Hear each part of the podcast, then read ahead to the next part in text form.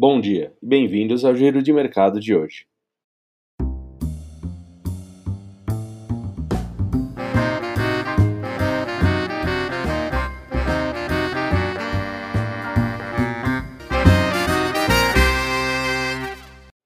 A semana passada foi marcada por decisões de política monetária ao redor do mundo. Os mercados globais acumularam perdas significativas, repercutindo na sinalização mais hawkish do Federal Reserve, o Banco Central Americano. Por hawkish, a gente quer dizer uma política monetária mais austera, de manter uma taxa de juros um pouquinho mais elevada. Por aqui, o mercado reagiu também à decisão do Copom, com o Ibovespa fechando a semana com uma queda de menos 0,8%, nos 128.405 pontos.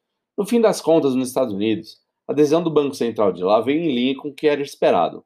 O FONC não alterou as taxas de juros, que continuaram entre 0 e 0,25%, bem como permaneceu inalterado o seu programa de compra de ativos. No Brasil, o cupom elevou a taxa Selic, a nossa taxa básica de juros, de 3,5% para 4,25% ao ano. Diante do quadro de aumento da inflação e de recuperação da atividade econômica, o comitê deixou de sinalizar um ajuste parcial nas condições monetárias e demonstrou foco em elevar a taxa básica de juros para o seu patamar que eles chamam de neutro.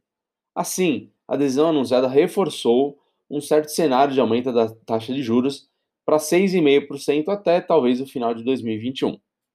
Ainda em política monetária, o Banco do Japão também reforçou sua política expansionista, mantendo as taxas de juros inalteradas o Banco do Japão, também prolongou a duração do seu programa de estímulo de setembro de 2021 para março de 2022.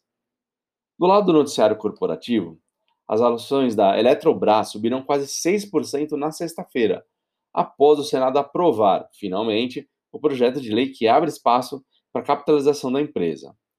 O texto retorna à Câmara dos Deputados, onde deverá ser votado até essa próxima terça-feira, dia 22. Falando do dólar, a moeda americana fechou a semana com uma queda de menos 0,54% em relação ao real, cotado em R$ 5,09. E o giro de mercado de hoje termina aqui. Tenham todos uma boa semana, um bom dia de trabalho. Um abraço.